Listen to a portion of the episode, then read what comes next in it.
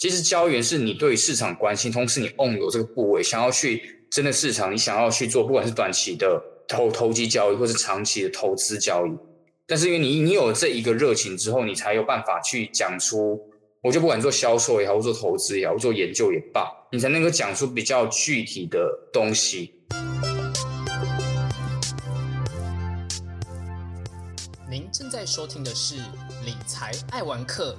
一个与您分享理财投资、说书言谈与旅游点滴的节目。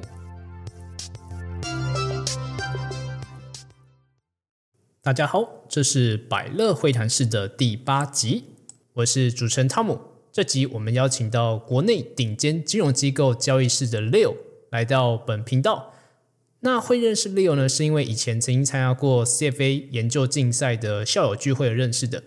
那也有听众朋友过去或者说是目前有参加过 CFA 研究竞赛的吗？如果有的话，欢迎在本节目的贴文下方留言加一哦。目前呢，Leo 则是担任外汇交易师的 Sales。那是不是可以先请 Leo 和听众朋友们简单介绍一下自己的背景呢？好，哎，烫好，然后那个各位听众大家好，那我是 Leo 这样子，然后简单介绍一下我自己。那我本身的话，我那个什么，我大学跟研究所都是念气管背景的。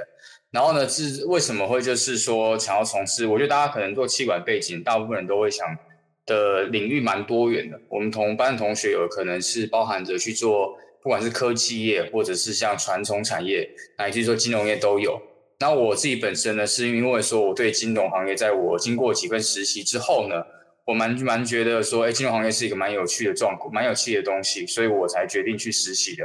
然后当中呢，就是说我在除了在硕一、硕二的时候参加这个 CFA 投资竞赛之外呢，也参加过一些外商银行的实习，或是本土金融创投的一些实习这样子。所以对，主要是这样子。然后我现在目前的话是在国内的这个银行的交易室呢，担任外汇销售的业务这样子。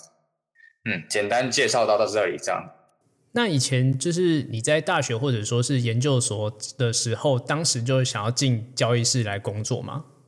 哎，其实没有。刚开始的时候，其实原本是想说，原本刚开始的时候，哎，还在摸索，所以我有去投，我有去找过，当然像是券商这种，想找这种研究员的工作，就像 CFA Research 这种工作。或者是像是这种创投，就是所谓的在那种可能算是一二这种初级市场、初级初级市场最最前面那一段的那种工作都有啊。只是说刚开始的时候，我觉得如果假如说对于同学来讲，可能在大学期间的时候，我觉得要多方涉猎不同的实习，不管是实习也好，呃，不管后乃至于说像 CFA 这种投资竞赛也罢。或者是像台大像 TMBA，然后政大有像是那种 Consulting Club，就是这种研究管顾社，或者说其他，我想其他不管是中中资辈学校或其他学校都有，都很多这种机会。然后呢，大家要尽量去争取这样的机会，去了解这个行业。我觉得实习是让你知道，最让你自己的知道你自己适合什么的。我举个例子来讲，其实我第硕一的时候是是我人生第一份实习，是在这个上海味全，是做这种 FMCG，就是所谓快消品的工作。的行销业务，那这个工作其实讲白，它就是很多的包含着 branding 嘛，marketing 嘛，然后它可能当中会很多的，例如说你要调，我举个例子来讲，那时候我们一个叫做牛奶重新上市的包装，所以你要针对包装部分做很多的选择，或者是颜色上要怎么调整。那我在实习过程当中，我就很明显的知道我的个性很，我对这件事情兴趣度很低，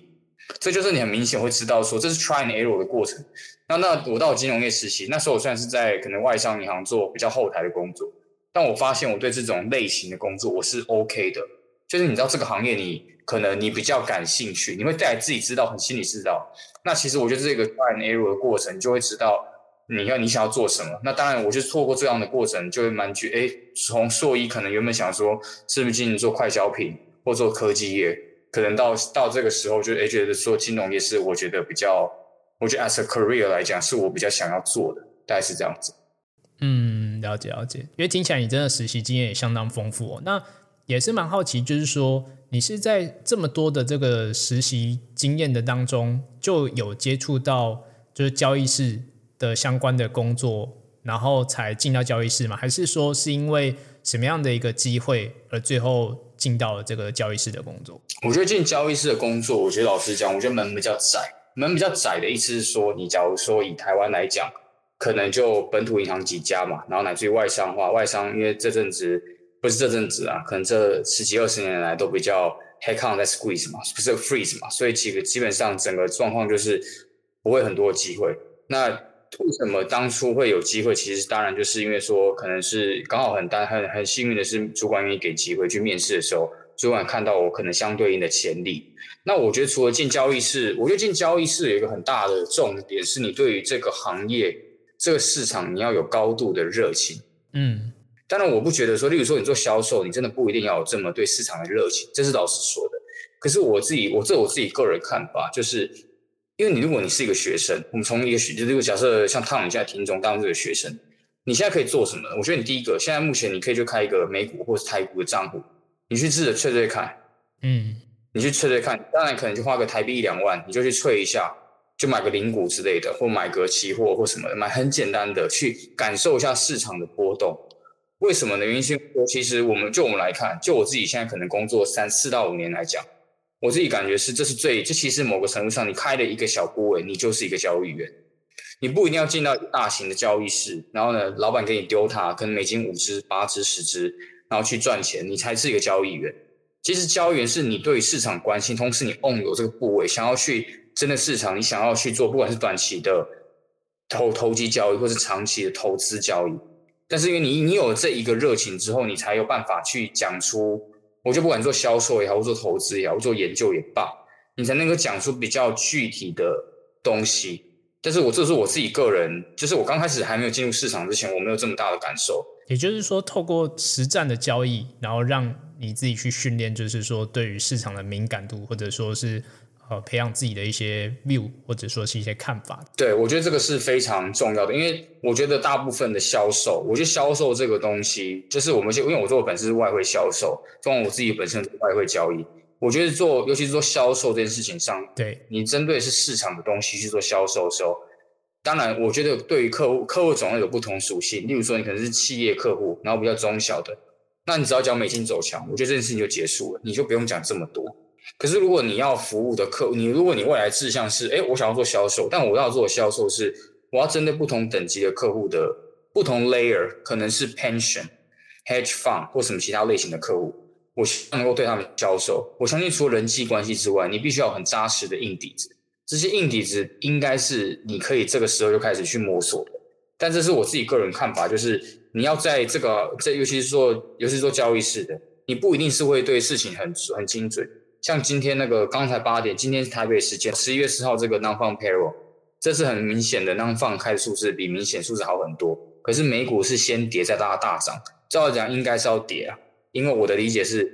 因为目前的劳动就业就业市场很明显的已经美国的劳动市场来讲是很明显的失业率还是很低，嗯，所以目前你看到这个非农就业数据如此好，美股应该是要很担心说联储会继续后续的鹰派升息，但市场好像感觉 as of now。是不是这样反应的？但我想表达的是，这个东西就是仰赖于你本身对于这个行业，你要有一些自己的看法。对，然后你这些东西是你要自己去慢慢延伸的。但我相信有很多不同好的 sales 是，或许他对市场不用很理解，他只要搞定人就可以。但是你要自己想一下，就是在这个市场上，你要怎么样去？就回归到头一个问题，就是说，我觉得一份工作你要怎么样？你你可能有些地方你会做得好，哪些地方你做的没有很好？那你要怎么样去对针对你本身的？你有产产生出你提供给你的客户、你的主管、你的同事什么样的价值？我觉得这件事情是可以大家去自己去，我觉得可以思考的问题。这样子真的是蛮有道理的。那就是说，其实因为刚就是说，因为其实你在进交易室之前，其实也做过呃蛮多不同行业的这种实习的经验，然后透过。这种事物的方式，然后去有点像是更认识自己，就是说，譬如你可能一开始是从事就是 FMCG 的，就是所谓的快速消费品的行业，那可能在这个行业的这个实习的经历过程当中，哦，你就已经确定你可能其实并不是这么样的喜欢，然后而在进入到金融业的实习的时候，反而相对有热情，而最后选择在金融业当中一个相对算是一个缺相对少的一个领域来去做一个发展哦。那其实就是说，除了像是就是你刚刚有谈到一些丰富的实习经验之外啊，其实因为我还知道说，其实 Leo 还是一个通过 CFA 三级考试的这个特许的金融分析师。哎，对。那是不是也能够和我们的听众朋朋友们分享，就是说，嗯，当时为什么会想要考这个 CFA 的证照？哦，那以及是怎么样去准备这张证照的考试的？OK，我想说这个，我想这个东西，因为我想先跟大家讲一下 CFA 这个证照是什么好了。这个证照其实简单来讲，就是它就是考试，它是考很多，不管是股票、外汇、债券，或者是个人投资商品等等，它是一个整个金融行业来讲，在这个在整个我们讲比较 border knowledge 的一个广泛的一个证照。它的证照本身就先就我理解是要考三级，那可能最开始你可能从大四就最刚开始是大四开始考。就是最低门最低的那个年纪开始考，那考到可能一跟二一级可能是像是被比较比高一难一点点的英文版，对，二级就主要是 pricing，就是说定不同资产的定价，嗯，还有评价，这叫评价。然后三级主要考的就是所谓的资产的规划，那它的目的是让你成为一个，呃，我觉得他们自己当初设计是希望叫做希望成为一个全方位的个资金管理者 （portfolio manager） 这种角色。但我觉得我自己看法是这样，就先跟大家讲一下，大家觉得对 CFA 这件事情的理解，就是有没有帮助？我觉得 CFA 是对于，我觉得我自己觉得 CFA 是对于我，我拿大家说，很多人说 CFA 年薪百万、千万或者是很高的薪水，我自己来看是，因为我现在目前来讲，我是没有这样子吧，这我也很坦白说，但是我年纪可以看才三十二、三十三、三十二好了。那我职涯还可能还有很久，所以我们这个可以待验证。但我觉得有很大的重点是，你可以跟你的不管是你的雇主，你跟你的 con、你的 colleagues、你的同事、你的客户，对你身边的 stakeholder，你告诉他一个非常 solid 的 evidence。那什么 evidence 是我很努力，对，我可以我告诉你我努力，我对这行业热情，我愿意针对这一个考试，我持续性投入超过一千个小时。这是我最直接的证明，而且我不是持续投入超过一千个小时，我是能够经过考验的那一千个小时。我不是说就在家里然后打酱油的一个小时，是我每天那一个小时我都很 solid，然后我持续做了一千次一千个小时。对，因为其实准备这一个 CFA 考试哦，其实呃大家可能会想说，哎，好像可能就分析师的考试嘛，但是其实 CFA 的考试跟呃远比就是所谓的呃国内的这种分析师的考试难度还要再更难，而且它。就是像刚 Leo 有提到，其实他是真的是花了非常扎实的超过一千个小时以上去投入这个三级的考试哦。那因为这个考试它其实是就是有点像是分三个阶段，那同时其实它每一次的，就是每一级的考试的这个呃金额就报名费啊，其实也是相当昂贵啊。基本上你就算三级全部每一次都顺利通过，至少也要烧掉十万台币。那更何况是你可能中间还有。就是可能重考啊什么之类，那可能就是会花更多的钱这样子。对对对，所以就回到烫酒讲，就是我觉得这个，我觉得什么样的人、什么样的学生或同学或者职场在职人士比较适合去考这个东西呢？我觉得有一个很大的重点就是假如说你可能本科有没有不是念本科或研研究所，不是念到台政的很大很好的前面的排校的时候，那你可能要想要进一些比较 top tier 的公司。这个这个证照可以告诉你，呃，可以跟你讲，这个证照可以告诉大部分人，你是个非常努力的人，这是这个证照的好处。可是我觉得这个只是一个很就这么讲，我觉得它是一个这样这样讲比较 superficial 啊，比较表层一点。但我觉得，但是一个你对于那我考完之后，我觉得这是你对这个行业很大的 commitment，就是有很大的投入。就像不管是花钱部分也好，时间投入也罢，你可以告诉，就是我觉得这是对我来讲，我觉得最大的收获，并不是来自于。因为我公司也没有帮我加薪，这老实说。然后呢，他我也没有因为这样子我 get promoted，其实都没有。但是我自己觉得最大的好处是，你在当中你你是一个你你不管你你不管你在对于你自我的认知也好，别人对你认知也罢，就是他们不能否，他们可能可以说你其他不好，但他们不能否认你是一个超级努力的人，而且你是一个能够 deliver 的人。这个东西我觉得是一个很我我自己如果我看到其他的 CFA charter holder。我不管他的成就，可能可能可能大家有可能有些人还不错，有些人是还可能就没有像与大家预期的这么好。可是我觉得在他的 commitment 部分，这是要给一个很大的认同。所以这是单纯我觉得，但是我觉得这个就是他有他好处，就是他可能有给人家这样印象。可是他的考，呃，我说过就是缺点就是时间也要投入，钱也要投入，所以也不一定说，如果同学可能大学或者是研究所都已经是加那个。都已经是名校，学历也很漂亮，然后呢，学实习也很好，那我觉得这部分的东西其实就不一定说一定要一定要考了，只是给大家做一个参考。对，因为因为其实考这证照，一方面就是你真的要投入相当大的呃，不管是时间或者金钱成本，那可能考过了，但是它不一定能够带给你就是加薪或是升迁，但是它能够给你就是说你在准备这个考试的过程当中所累积的这个。一方面是蛮强的这个理论的知识，然后同时其实也不能说很完全理论，因为其实它这个考试应算是相对呃实物实实物的一个考试了。对对，呃，某种程度上有点像是一个就是金融分析师界的狮子会的这种感觉。对，就是你有这个呃证照的这个 holder，就是证照的持有人，然后才能够。可能是参加他们这一个呃 CFA 协会举办的一些呃比较像是 for 会员的一些活动或者说是聚会这样子。对，所以这个就是怎么讲，就是我觉得给大家做参考了。这个这部分的话，其实是可以考看，就是说如果大家对于这个，因为我觉得这个可能过去，假如说要因为毕竟如果他们有个协会嘛世界杯协会，所以说可能后续假如说可能有些呃不管是一些。业内的一些人士啊，其实那在交流部分也是一个还不错的一个场合，这样。嗯，真的，真的，真的。对。那像 Leo，你本身就是说，因为听起来你除了说像是实习，然后同时也有考这种 CFA 证照之外，那你本身还有参加，譬如说一些可能像是你刚刚提到，譬如像是 TMBA 或者是 Consulting 的这种社团吗？对，对。你这两个都参加？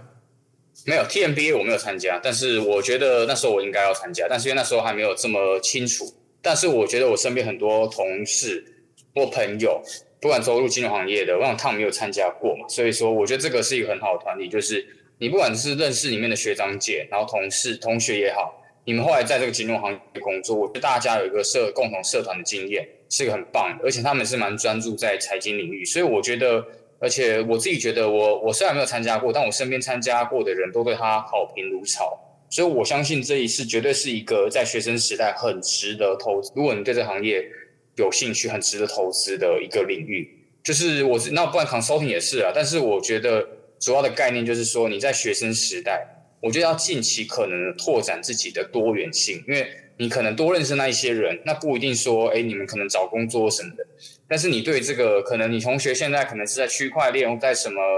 我讲的是什么？像新兴行业，或像是科技业什么的。你们他们，你跟他见过，就最起码你在学生时代跟他见过面，哎，大家出来聊过天，吃个饭，那交换一下关于行业内的状况什么的，其实对你知识的拓展，我觉得都是会很大的帮助。真的，真的，对，因为其实就是透过就是参加，可能是这种。呃，就是你一方面可以学到一些东西，然后一方面可以认识不同领域的人的这种社团啊，然后或者说是呃，像是刚刚前面有提到，像是一些实习的经验，然后再加上考这种证照，其实对于要踏入金融圈，然后可能相对比较好的一些职位来说，其实都是还蛮有机会的。对，这就是我觉得不管怎么样，我觉得在，我觉得我觉得，一本在其他行业也是，就是你多拓展自己的可能性。然后多认识人，我觉得人，因为我自己感觉是这样子啊，这我这真的是深有所感。我觉得，尤其是在金融行业，我觉得大部分做的事情都很简单。简单不是说它简单，而是说它的事情都是有流程化跟固定化的，它不会有太多真的这么多需要 break，就是破坏性、破坏式创新的东西。所以反而是你让大家认识你这个人，当然，当然前提是你是一个还不错的人嘛。那是说大家觉得你不错。那其实你相对你机会就多一些，当然也不是说要怎么样，只是说我觉得这是一个行业内，我自己最近觉得行业一进的行业其实是很单纯的。其实这个多让多认识人，然后多发掘大家彼此的一个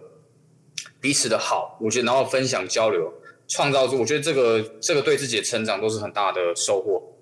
对对，真的真的真的。那就是说，除了刚刚有提到这几个面向之外啊，如果说他。就是说，对于可能他是一个非金融背景，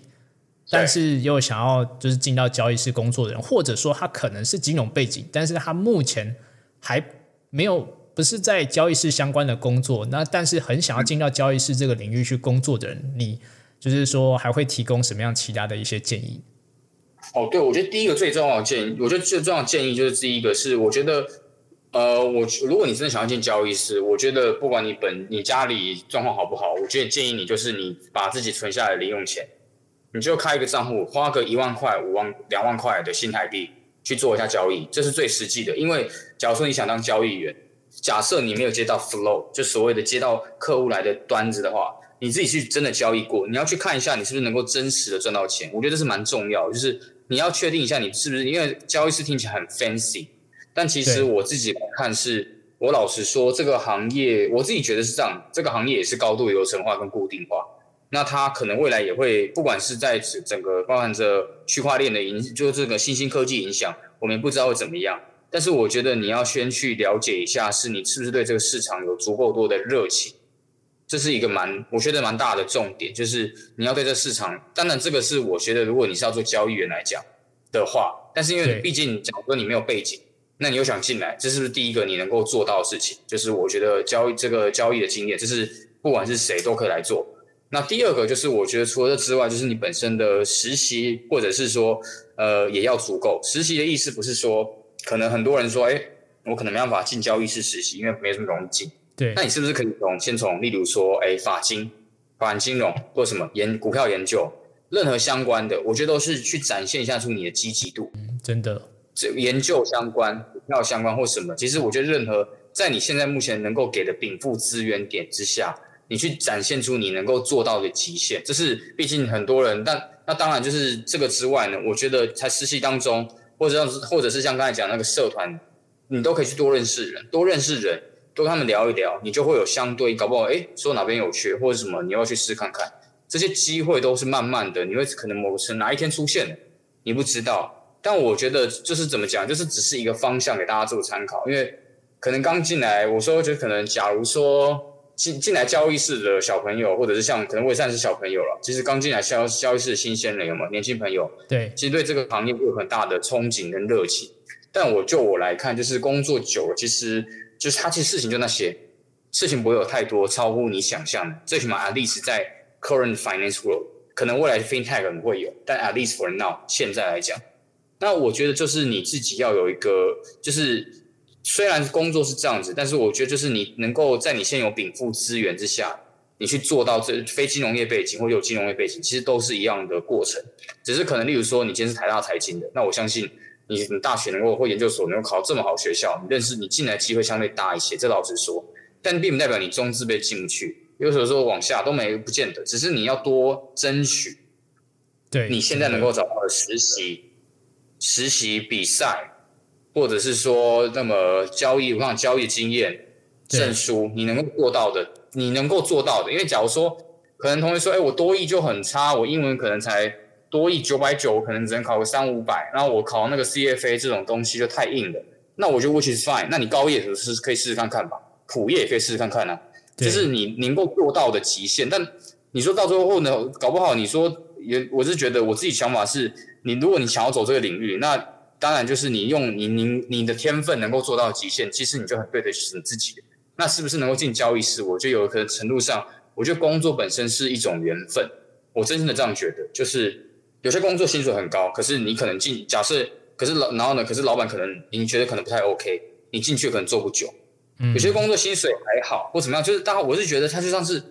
它就是一种一场缘分，就是你跟这间公司，你是不是能够进去，然后做的久，表现好，它都是很多很多的缘分在里面。所以我觉得大家也不要说先新鲜，就是一定要找说要交易室工作。但是我觉得我刚才在讲几件事情，有市场交易经验，你有去做实习，你有去考证照，你有去去认识人，去做比赛，去做什么？我觉得你走出来路就不会太，我不讲不会太差，但是一定比你什么都没有做来的好。所以我觉得这个是给大家，不管是哪一个背景的人。可以去参考的。那当然，我觉得另外一部分是，我觉得蛮重要是，大家可以去写写写写写写程式，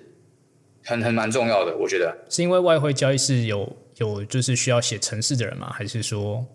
我觉得是还好，因为外汇交易室来讲的话，本身量化交易的比例不高，除非你要做那种模型，确实你要写比较多。嗯，但是那数学比较好。但是我觉得写程式主要来自于说，你可以对于，因为你可能刚进来新鲜人，你要处理很多杂事。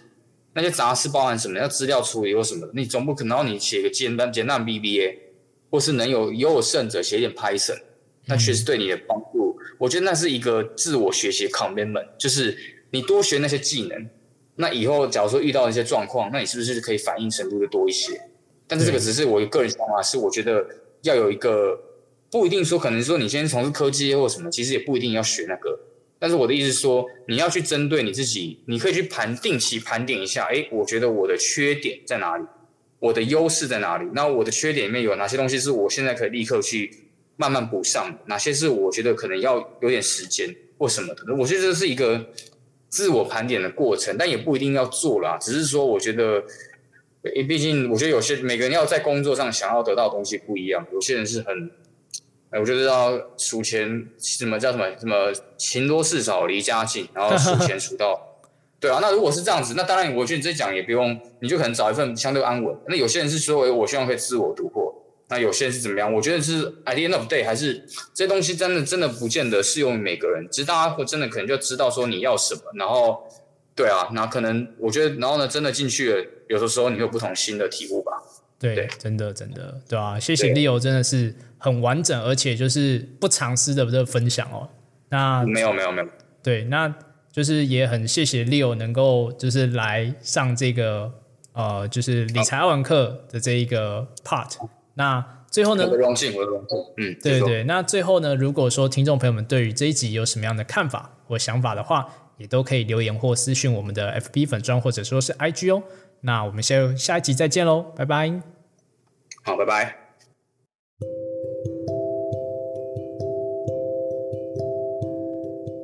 以上是本集的节目，